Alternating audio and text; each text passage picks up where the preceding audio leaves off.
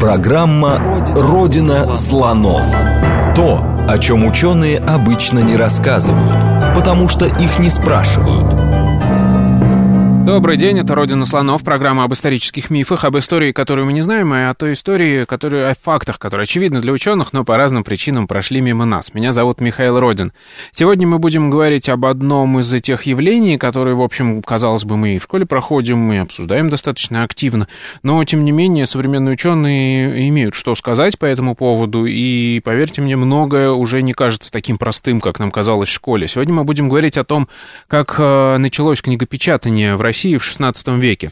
Рассказывать нам об этом будет доктор исторических наук, профессор РГГУ ИМГИМО, а также профессор РАН Андрей Сергеевич Усачев. Добрый день. Здравствуйте.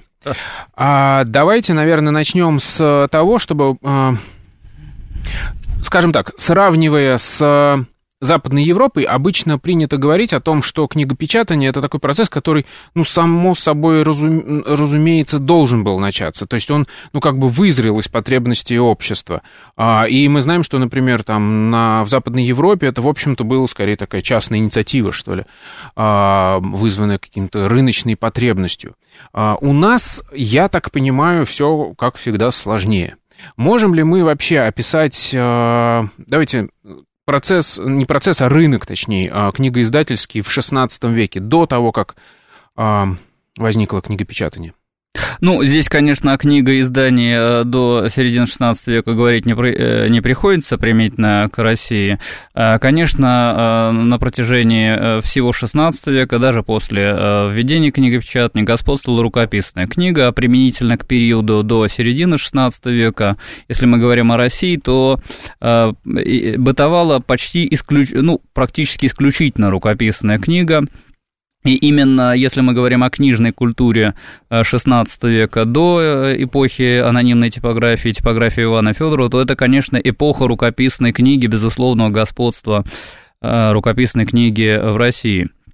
А, здесь надо сразу сказать, что конечно, а, о каком-то государственном заказе применительно к производству рукописных книг в этот период, ну, говорить не приходится. Конечно, существовали крупные скриптории, связанные и с представителями церковной, и политической элиты, и при митрополичьем дворе существовал, несомненно, скрипторий, даже, наверное, не один, и при великом князе существовали скриптории, но, тем не менее, говорить о массовом производстве рукописных книг Э, по государственному заказу, ну, было бы большой-большой натяжкой. А можно вот здесь я уже начну уточнять и задавать вопросы? А смотрите, вы упомянули термин скрипторий. А, я так понимаю, что эти скриптории, они были ну, разбросаны по стране, по каким-то центрам. Что из себя представлял скрипторий? Что это такое? А, э, бытует мнение о том, что а, почти все книги переписывались в более или менее крупных скрипториях. И это, это правда, но правда, ну, как бы мы сейчас выразились, наполовину наполовину. Действительно, значительная часть книг, э, значительная часть книг производилась в крупных скрипториях, которые обычно функционировали при крупных монастырях или при владычных кафедрах. Э, крупнейшими книгописными центрами, э, при которых функционировали скриптории, являлись Кирилл Белозерский монастырь, Троица Сергиев монастырь, Иосиф Волоколамский монастырь, Московский Чудов монастырь, целый ряд других монастырей, Новгородская владычная кафедра, ну и некоторые другие другие крупные книгописные центры.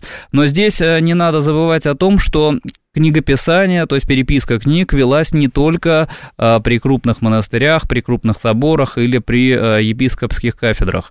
Значительная часть книг, возможно, даже большинство, точными цифрами мы не располагаем, но в любом случае значительная часть книг производилась, ну, что называется, Э, на селе или в городе.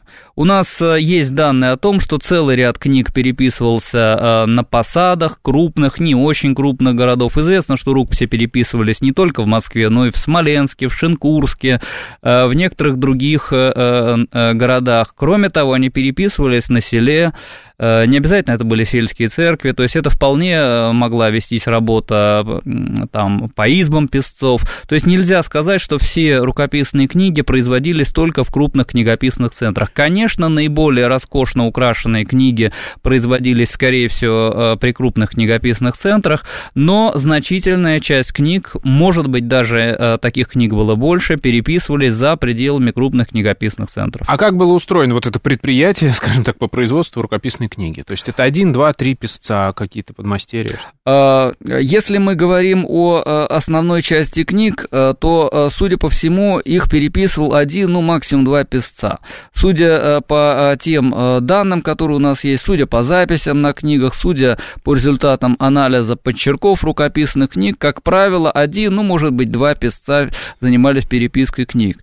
Далеко не все книги имели роскошные переплеты, роскошные украшения, украшались миниатюрами, требующими вмешательства профессионалов.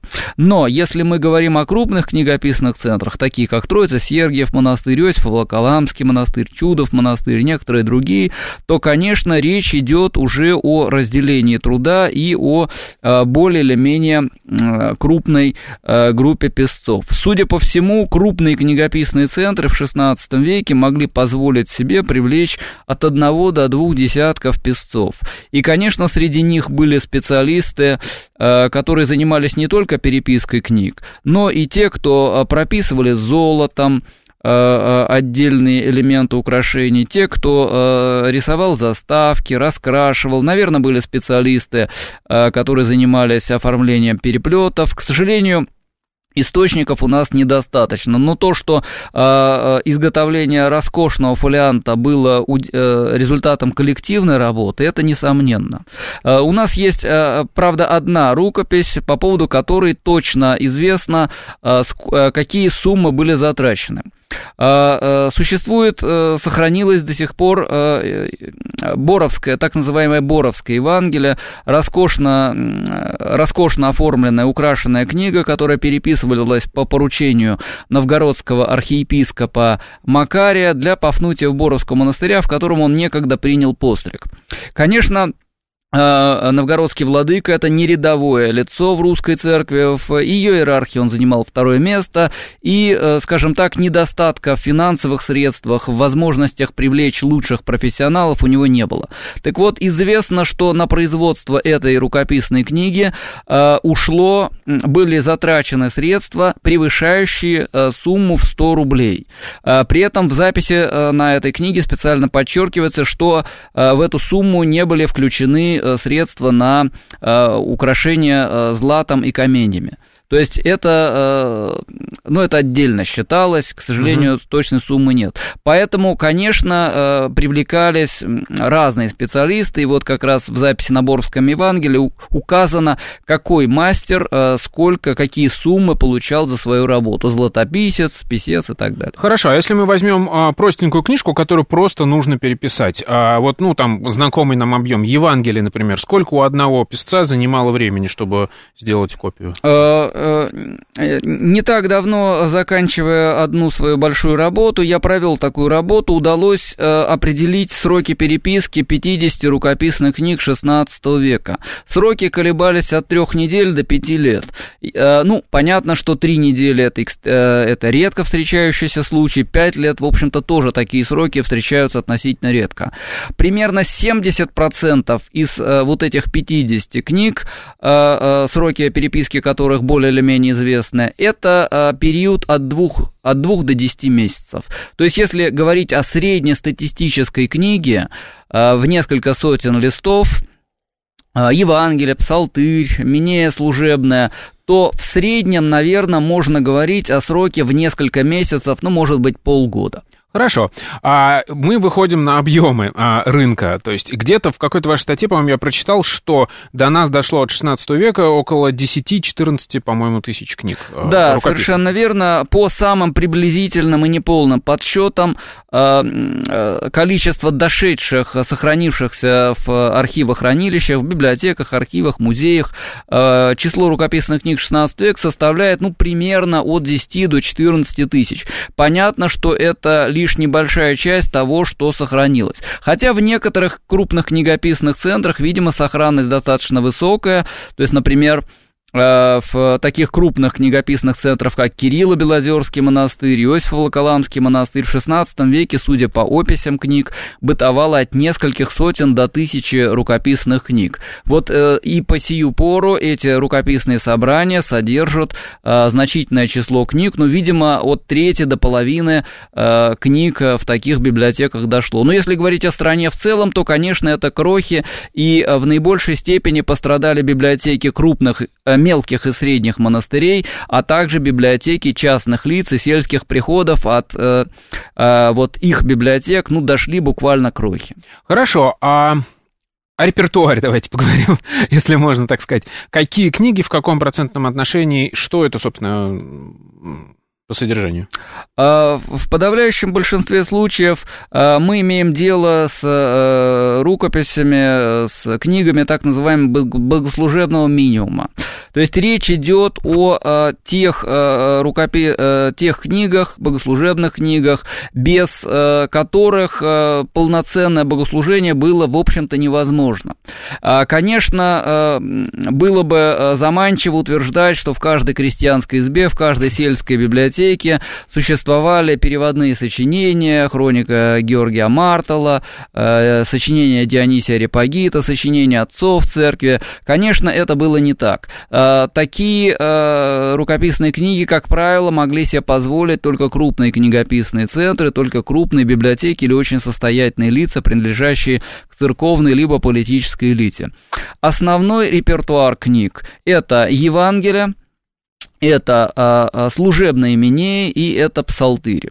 То есть вот это, ну, к числу самых распространенных книг можно отнести еще апостолы и э, триоди постные и триоди цветные. То есть речь идет о богослужебной литературе, без которой функционирование э, э, прихода было, ну, фактически лишено смысла. По данным, э, которые э, собрали э, в науке исследователи, и в XIX веке, и в XX веке. Сейчас этим занимаются средняя приходская библиотека, э, объем средней приходской библиотеки составлял от 4 до 6 рукописных книг. Конечно, в это число входило э, Евангелие, Евангелие Тетер, то есть четверо Евангелия, э, входил, как правило, сюда э, часослов, Псалтырь, ну и некоторые другие книги. Конечно, богатые приходы могли себе позволить более э, объемные библиотеки, например, там могло быть и 10, и 15 э, рукописных книг, могло быть и больше, но если мы говорим о среднестатистической библиотеке, по крайней мере, из того, что до нас дошло, то это вот такой небольшой объем,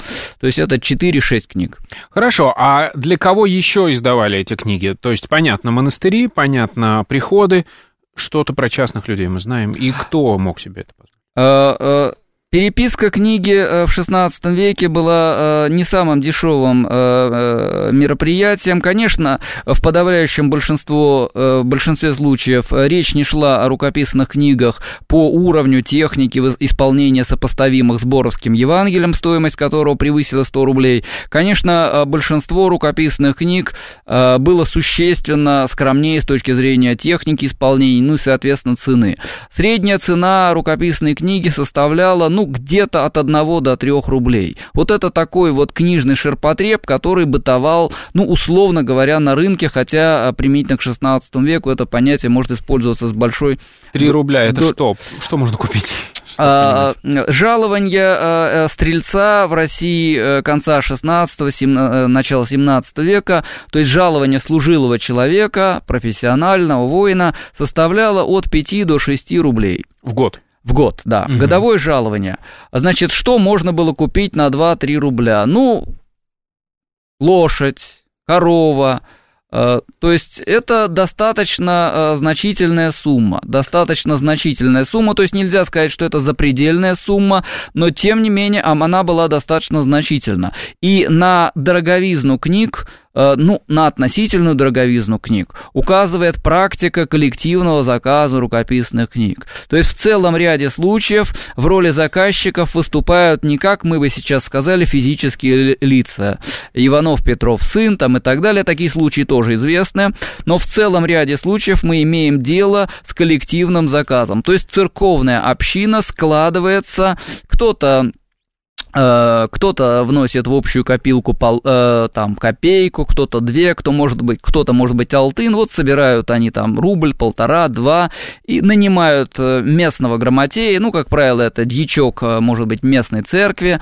или дьячок соседней церкви. И вот он по поручению церковной общины переписывает рукописную книгу. Любопытно то, что практика коллективного заказа отличает не только представителей сельского населения, ну, обычных там крестьян, крестьян, но и э, известен, по крайней мере, один случай, когда коллективно рукопись заказали помещики, то есть лица принципиально другого статуса. То есть, видимо, для не, не очень богатых помещиков сумма в 2-3 рубля тоже была достаточно значительная, они предпочли ее, ну, как-то между собой разделить. Ну, я так прикинул, что можно, с, переводя на современное, это книга, но это как не очень дорогая машина современная. Да, ну, да наверное, если очень грубое сравнение, то, то это что-то близкое. Угу. Хорошо, а я так читал у вас в статье, что очень часто эти книги еще, ну не то чтобы очень часто, но эти книги себе еще и заказывало вот нарождающееся дворянство, то есть служилое сословие э, имело привычку.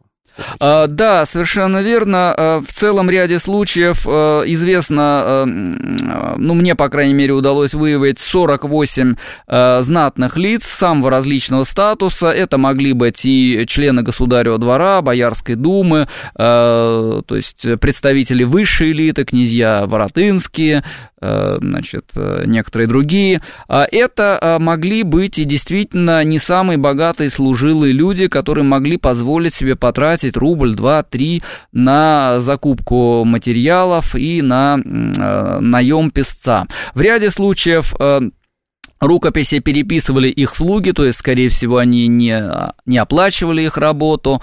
А, а, в некоторых случаях а, работа выполнялась на очень высоком уровне. Тут трудно сказать, привлекали они каких-то песцов со стороны, но вот известно, например, рукопись начала 80-х годов 16 века. Она переписывалась по заказу окольничего Головина, который принадлежал к достаточно состоятельному роду Ховриных Головиных. Вот его слуга переписал роскошно оформленную оформленную рукопись, но, видимо, на дворе у своего господина. Она сейчас э, дошла до исследователей, к ней можно обратиться, она хранится в отделе рукописи Российской государственной библиотеки. Известны, известен целый ряд других рукописных книг, которые переписывались по заказу представителей знати, но мне, по крайней мере, удалось выявить 57 таких э, манускриптов. А, как правило, речь э, встает вопрос, зачем рукописи переписывались для представителей знати, ну и для некоторых других более или менее менее состоятельных лиц. Э, в значительном числе случаев, ну о процентах тут сложно говорить, рукопись переписывалась для вклада. Либо в соседний монастырь, либо чаще всего в приходскую церковь, э, которая могла находиться на территории владений того или иного боярина или служилого человека. То есть таких примеров известны многие десятки. Э, кроме того, рукописная книга считалась одним из скажем так, э, достойных вкладов в более или менее крупный монастырь, когда вот э, служилый человек уже на склоне лет считал необходимым, возможным принять постриг в каком-то монастыре. Ну, например, известно, что список кормчей для князя Булгакова-Куракина был переписан точно неизвестно где. Ну, скорее всего, э, такой э, свод канонического права, наверное, непосредственно самому Булгакову Куракину был не нужен. Скорее всего, рукопись переписывалась для вклада в какой-то монастырь. То есть даже когда мы говорим, что э, нарождающееся дворянство заказывало себе книги, мы в первую очередь имеем в виду, что они не для себя, а для того, чтобы это э, в значитель... да, да, скорее всего, в значительном числе случаев э, значительное число э, книг э, поступало в качестве вкладов э, в соседние монастыри, Э, церкви, э, но какое-то число рукописных книг, безусловно, оседало и в семьях. Например, извест, известен э, достаточно заметный, крупный дьяк, дипломат, русский посол в Италию начала XVI века, Карачаров, Митрофан Карачаров, э, по заказу которого на его дворе была переписана рукописная книга, и потом, после того, как он э, принял постриг в Пафнутио-Боровском монастыре, она последовала за ним, и, видимо, в качестве личного имущества он просто взял вот эту рукописную книгу вместе с собой. Известно, что после того, как князь Мстиславский принял постриг в Кирилл-Белозерском монастыре, у него сохранялась, пусть даже, наверное, небольшая, но личная библиотека. Известно, по крайней мере, четыре рукописные книги, которые точно находились в его келье. Сейчас они хранятся в Кирилл-Белозерском собрании Российской национальной библиотеки. Хорошо, ну вот мы, когда говорим о процессе производства, получается, что самое дорогое, это, собственно, вот э, посадить человека, который будет несколько месяцев руками это все переписывать. А, а это очень дорого. А мы уже к 16 веку, насколько я понимаю, избежали другой э, удорожающей э, части, то есть это уже не на пергаменте, а на бумаге в основном пишут книги. А, и вот нам мы подошли книгопечатанию. А я так понимаю, что самая распространенная версия о том, почему возникло книгопечатание а, именно в середине XVI века, она связана с тем, что в это время очень сильно расширилось э, российское государство за счет присоединения Астрахани Казани, и огромное количество новых э, э, новых граждан нужно было обращать в веру. И для этого понадобилось большое количество книг. Так ли это? Сейчас а... это мейнстрим? А, э, э, такая точка зрения присутствует в историографии, в научной литературе, в популярной литературе. Она достаточно широко распространена в науке, но данный взгляд э, мне представляется достаточно односторонним, и я, например, считаю, что на этот процесс, конечно, следует взглянуть шире. Ну, во-первых, следует отметить, что в 1547 году произошло главное церковно-политическое событие э, в русской истории, ну или, по крайней мере, в русской истории этого периода. Э, русский государь принял э, царский титул, который в этот период приравнивался к императорскому титулу. То есть русский государь формально был объявлен главой, покровителем мира православия. Конечно, руководитель держав, православной державы правы. Э, главной его задачей было э, соблюдение благочестия, чистоты православия на э, принадлежащей контролируемой им территории, ну и по возможности поддержка всему православному населению за пределами этой державы. Конечно, это было немыслимо без производства значительного числа богослужебных книг, которые бы не содержали ошибки. С этим было связано связано э, стремление церковных, да и политических властей, светских властей избежать ошибок при переписке книг и распространять исключительно исправные книги. Например, в 50-е годы собирается Стоглавый собор, церковный собор, в деятельности которого в той или иной мере принимал участие и Иван Грозный, ну, по крайней мере, известные вопросы Ивана Грозного церковного Церковному собору. Вот одно, одной из задач, которые э, были провозглашены на соборе, это э, запрет на тиражирование книг, содержащих ошибки. Конечно, речь шла в основном о богослужебных книгах. То есть э, запрещалось продавать на торжищах в крупных городах книги, содержащие ошибки. И, конечно, распространение книг, значительного числа богослужебных книг, это была важнейшая, в том числе и государственная задача, которая особенно актуальна стала после 1547 года. Но, конечно, э, был и целый ряд э, других факторов, которые оказывал э, влияние на процессы, ускорившие введение книгопечатания в России. А, в ряде случаев в литературе преувеличивается, ну, скажем так, агрессивность, настойчивость русского правительства в насильственном крещении. Э, населения э, недавно присоединенных территорий, в частности, территорий Казанского, Астраханского ханства, некоторых других э, регионов.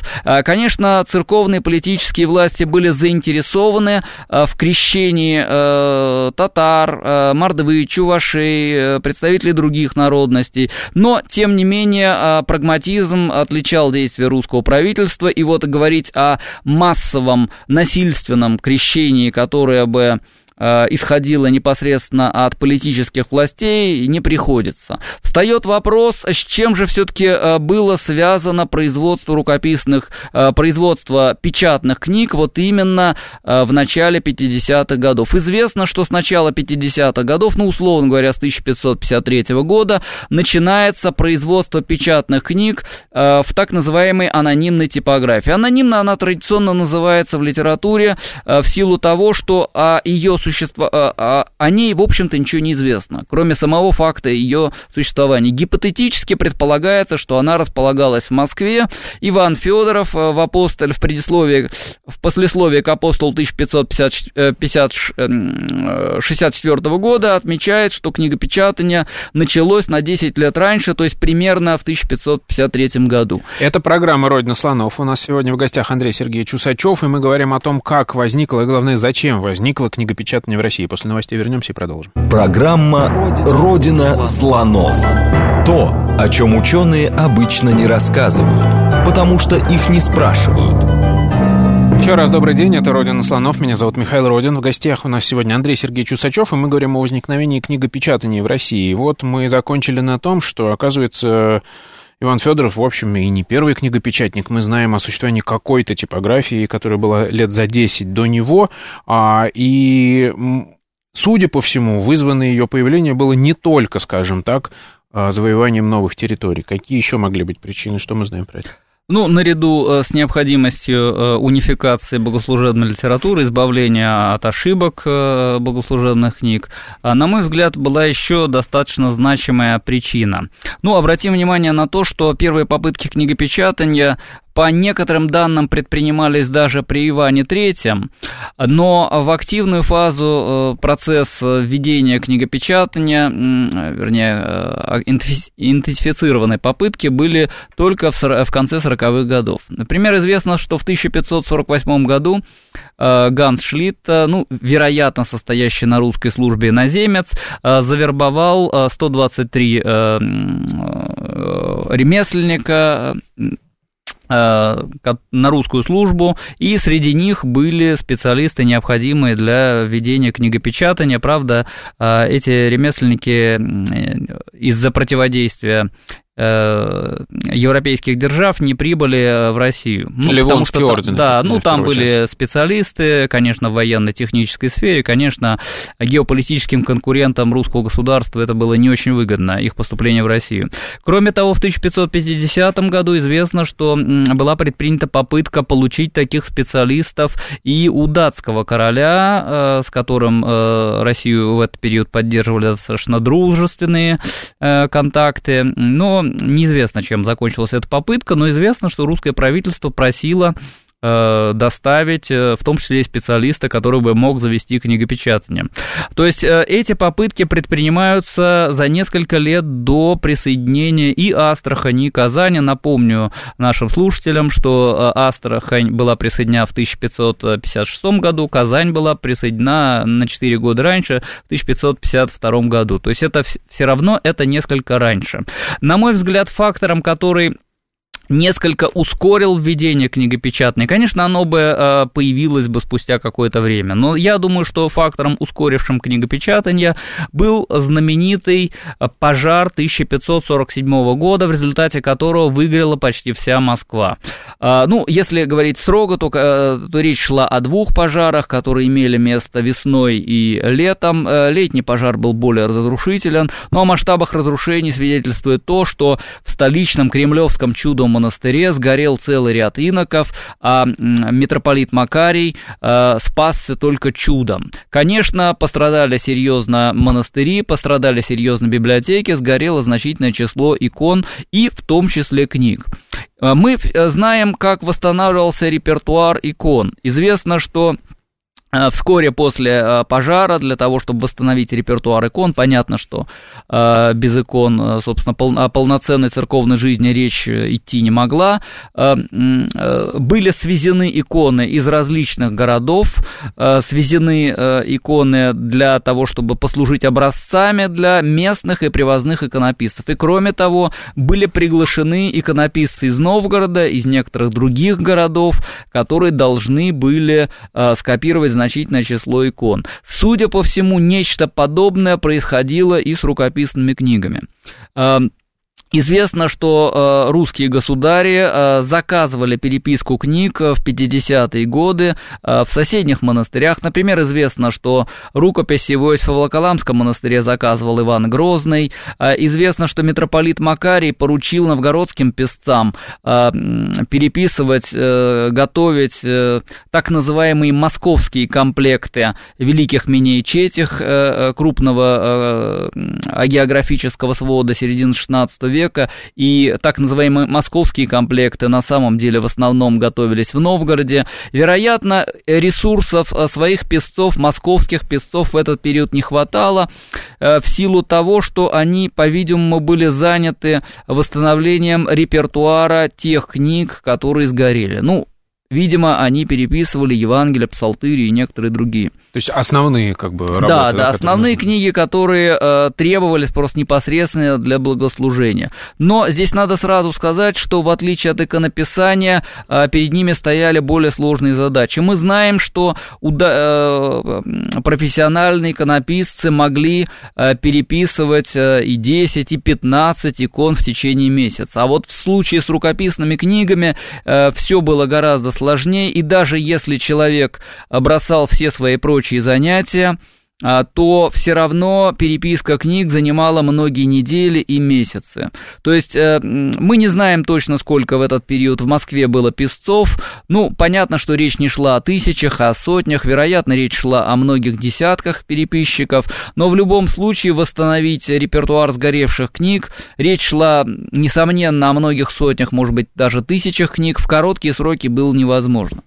И, вероятно, это подстегнуло русское правительство а, к попытке найти более а, быстрое, более а, эффективное решение, направленное на на восполнение репертуара книг.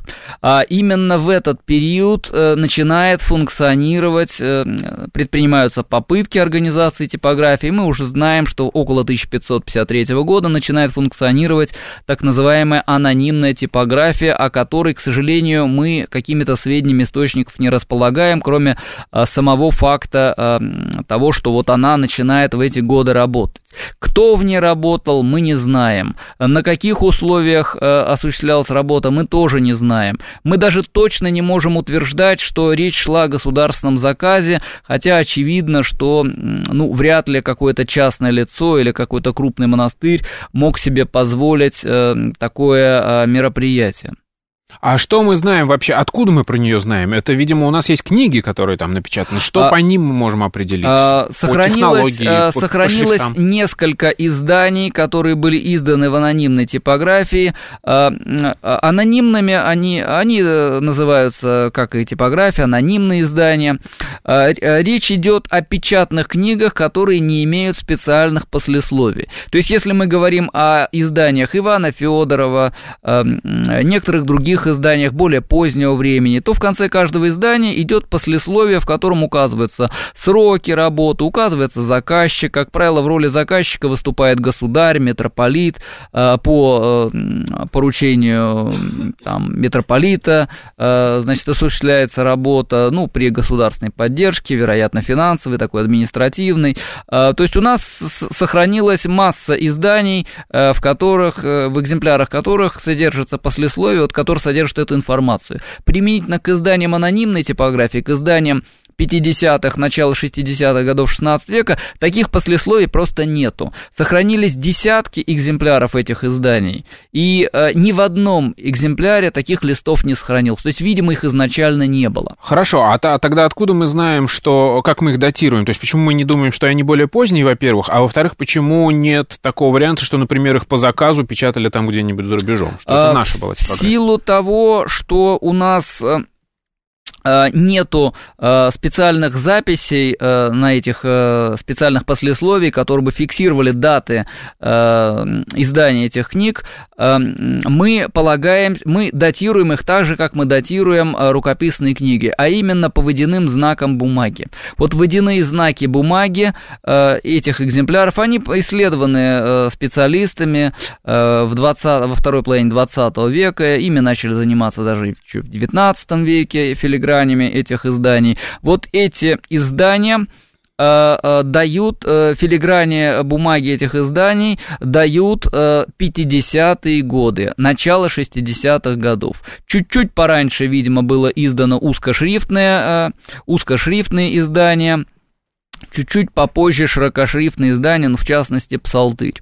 Здесь надо сразу отметить, что эти издания, московское э, происхождение или русское происхождение этих изданий. Э, э, на московское происхождение указывает то, что бумага аналогичная, абсолютно аналогичная вот э, бумаге экземпляров первых изданий используется в крупных московских скрипториях. Ну, приведу только один пример. В это время, во второй половине 50-х годов, в начале 60-х годов, в Чудовом монастыре по заказу митрополита Макария изготавливаются списки изготавливаются списки степенной книги крупного исторического сочинения XVI века. Вот эти, для одного из этих списков, так называемого Томского, он хранится в Томском краеведческом музее в настоящее время, характерны абсолютно те же филиграни, что и для Э, среднешрифтного э, Евангелия, то есть одного из Евангелий, одного из изданий, э, которое подготовила анонимная типография. Встречаются аналогии и бумаги других изданий э, в других э, рукописных книгах, которые производились в Иосифо-Волоколамском монастыре, в Москве, в Новгороде, в некоторых других книгописных центрах. То есть мы видим, что партии бумаги те же самые, как и в тех э, книгах, которые рукописные, и уже с пометками. Да, да, совершенно верно. Под, а потреблялась Моск... одна и та же бумага. А это российского производства бумага? Это же наш, а, наших в 16 веке, В 16 веке бумаги российского производства неизвестно. Есть два листа, Эм, бумаги, эм, которые предположительно были произведены, скорее всего, иностранцами на русской службе, либо произведены были за рубежом. Но, конечно, говорить о массовом производстве э, бумаги в Москве э, в XVI веке не приходится. То есть таких данных у нас нет. Бумага была исключительно привозная. Э, ну, по процентному отношению трудно сказать, но в основном это была бумага чешская, французская, итальянская. А в 17 веке будет преобладать голландская бумага. Угу. Хорошо. Я-то думал, честно говоря, что к этому времени мы уже поставили этот процесс нет, у нет. себя. А, ладно, а что мы можем сказать по шрифтам, по технологии, то, что мы видим? Кто, судя по всему, это печатал? Иностранные мастера, которых все-таки удалось пригласить? А, к сожалению, вот а, э, результаты анализа шрифтов не позволяют ответить на этот вопрос. К сожалению, мы не можем точно сказать, кто непосредственно осуществлял работу над изданиями анонимной типографии. Гипотетически можно предположить, что в число мастеров мог входить э, и Петр Мстиславец, и Иван Федоров. Гипотетически. То есть те концов, первопечатники, они... которых да, мы уже знаем. Да, да. да. Угу. В конце концов, они где-то должны были получить соответствующий опыт. А, можно предположить, что в число мастеров могли входить э, приглашенные на русскую службу иностранцы. Но вот здесь мы входим в сферу гипотез, то есть надо честно ответить, мы не знаем, кто готовил эти издания. Отлично, хорошо, но мы наверняка знаем, как дальше развеч... Э, раз... Э, этот бизнес развивался книгопечатный в России. Тут а, уже, видимо, и Федоров-то и появляется. А, да, более, на более определенную почву, источниковую почву, обеспеченную документами, мы уже вступаем а, в 60-е годы, и, конечно, а, первое издание 1500 564 года знаменитый апостол Ивана Федорова. А, он, конечно, замышлялся раньше. Из послесловия следует о том, что инициатива исходила от митрополита Макария, который умер в самом конце 1563 года, хотя уже работа непосредственно над изданием закончена была при его преемнике митрополите Афанасии. Но, безусловно, Э, подготовка одного издания требовала, ну, достаточно значительного времени. По некоторым данным, подготовка одного печатного издания занимала, ну, от нескольких месяцев, может быть, до года, до двух лет. Э, очень э, сложный вопрос о тиражах первых печатных изданий. Если мы говорим об изданиях 17 века, то сохранившиеся источники дают нам данные об этом э, вопросе. То есть мы можем говорить, что издание 17 века это многие сотни, и даже э, цифра, скажем так, могла превышать тысячу э, экземпляров. Применительно к 16 веку мы точно сказать ничего не можем, но я упомяну один факт, который, кстати, свидетельствует о том, как распространялась э, книжная продукция в таком массовом порядке. Известно, что в конце XVI века э, по просьбе Вологодского архиепископа Ионы Думина э, в Москве он получил 300 экземпляров триоде постный цветной. То есть тут не совсем понятно, то есть было 150 экземпляров триоде постный, 300, 150 э, триоде цветной, но вот мы знаем, что 300 экземпляров печатных триодей поступило в распоряжение э, Вологодского владыки, и он приказал раздать эти экземпляры по приходам. Но, судя по всему, этих экземпляров оказалось недостаточно, и в сельских приходах приходах, при сельских приходах, с них списывали копии, которые распространялись дальше. То есть вот это угу. вот один из немногих случаев э, такой массового распространения печатных книг. А то есть мы вообще можем говорить о каком-то взрыве книгопеча... Э, книгоиздательском, скажем так, что увеличилось после этого количество? Вот мы видим, а если до мы этого 14 тысяч, а сейчас 20 на весь конец. Если мы говорим о 16 веке, то надо э,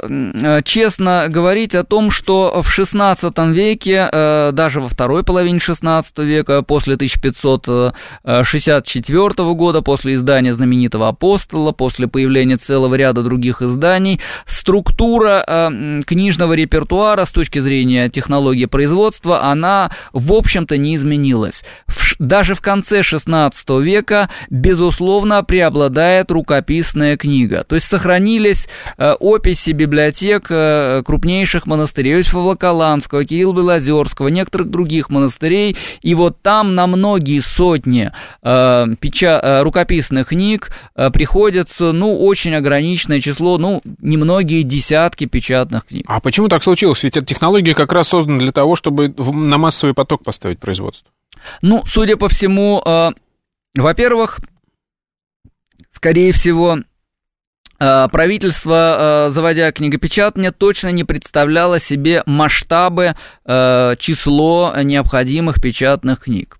То есть, например, известно, что э, первые издания анонимной типографии, э, Евангелия, Псалтыри, их издавали дважды. Известно среднешрифтные, узкошрифтные издания там, и так далее. То есть это характерно для э, нового какого-то предприятия, когда вот еще неизвестно, сколько продукции надо произвести. Кроме того, наверное, э, это было связано и с ограниченностью финансовых возможностей. Мы точно не знаем, какие деньги были потребны на функционирование первой типографии или первых типографий, но понятно, что речь шла о достаточно значительных суммах, и, конечно, э, правительство, конечно, должно было это учитывать, тем более, что в этот период шла напряженная Ливонская война, на этот период приходится хозяйственное разорение, пик которого пришелся на 70-е годы. Конечно, финансовые ресурсы были ограничены. А, я думаю, что вот во многом с этим связано. Ну, а кроме того, все-таки значительное число рукописных книг все-таки существовало. И зачем э, вполне исправные рукописные книги в сельских приходах приходах э, в крупных, не очень крупных монастырях заменять на печатные книги, если уже многие десятилетия, столетия по ним служат в церквях, в монастырях, и, собственно, они вполне э, пригодны для исправления. По некоторым данным, э, рукописная книга могла служить, ну, где-то полтора столетия. По некоторым очень косвенным данным, во всяком случае, очень часто мы сталкиваемся с ситуациями, когда раз в 100, в 150 лет книгу переплетают. Вы имеете в виду ту, которая постоянно используется да, во время ту, службы, то постоянно трогают, используется при богослужении, угу. Поэтому, в принципе, э, потребности были достаточно ограничены, и то есть не требовалось одномоментно быстро заменить э, все рукописные книги на печатные книги. Хоро... То есть преобладать э, печатная книга начинает уже только в 17 веке и уже ближе к середине этого столетия. То есть лакуна заполнилась, которая была вызвана пожарами 547 года, и дальше, в общем, развиваться не стало это все.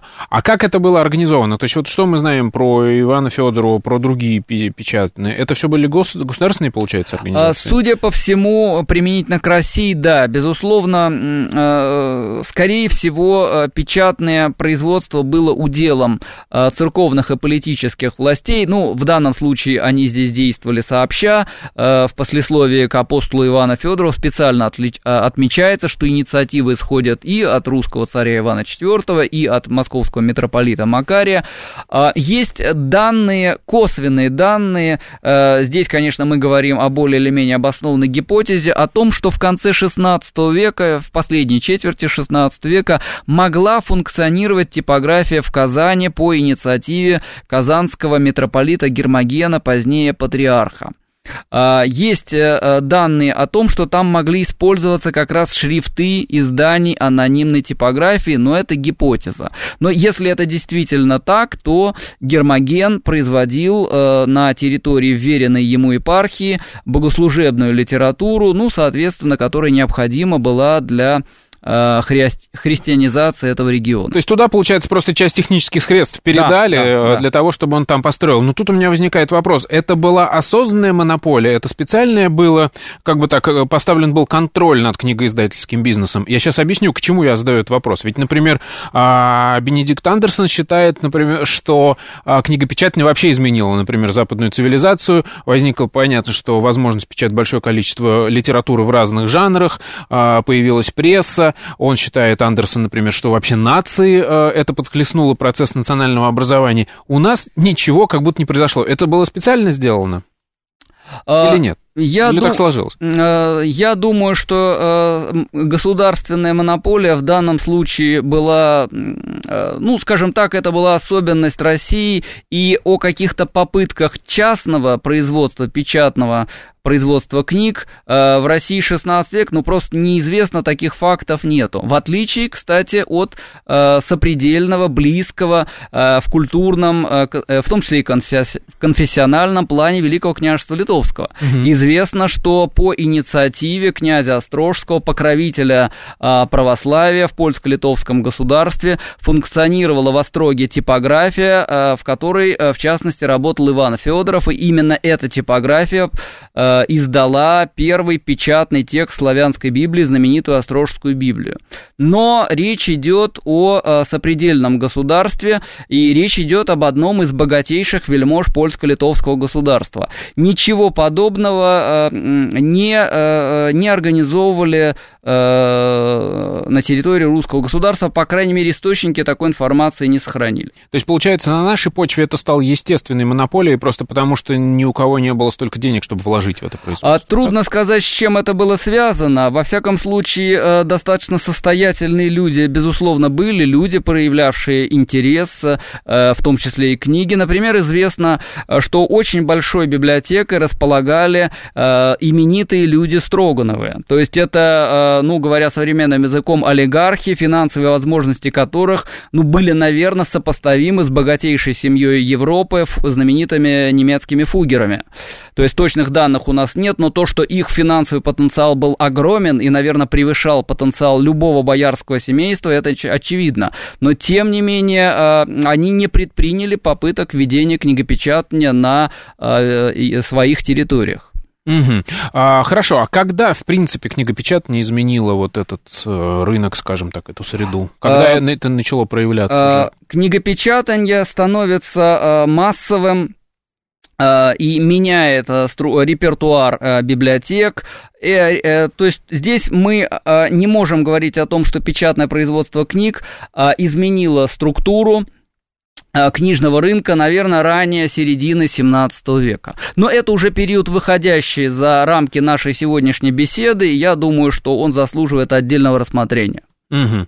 А, то есть мы можем, в принципе, сказать, что российская, русская культура не заметила введение книгопечатания? Нет, конечно, такого мы сказать не можем. Появляется значительное число печатных книг, а они э, поступают в продажу. Известно э, целый ряд продажных вкладных записей, то есть печатная книга входит в русскую книжную культуру. Но сказать, что она перевернула ее, по крайней мере, применительно к XVI веку, нет, наверное, этого сказать применительно к XVI веку нельзя. И про репертуар мы тоже можем сказать, что он не изменил. А, да, репертуар вот применительно к этому периоду он не изменен.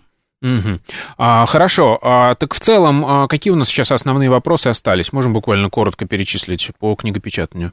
А, есть какие-то шансы, например, найти а, людей, которые работали в анонимной э, Ну, если нам удастся э, выяснить вопрос о том, кто работал в анонимной типографии, если удастся обнаружить какие-то источники, э, возможно, э, э эти источники лежат э, в зарубежных архивах, э, источники, документы, посвященные международным контактам русского государства. Например, будут данные о том, что приглашены были конкретные мастера в Россию, которые занимались именно, должны были заниматься именно введением книгопечатания. Если такие источники будут обнаружены, то мы сможем более определенно сказать о деятельности анонимной типографии. Это прекрасно, что есть какие-то перспективы. Спасибо вам большое. У нас в гостях сегодня был Андрей Сергеевич Усачев. Мы говорили о начале книгопечатания в России. Меня зовут Михаил Родин. До новых встреч. Пока.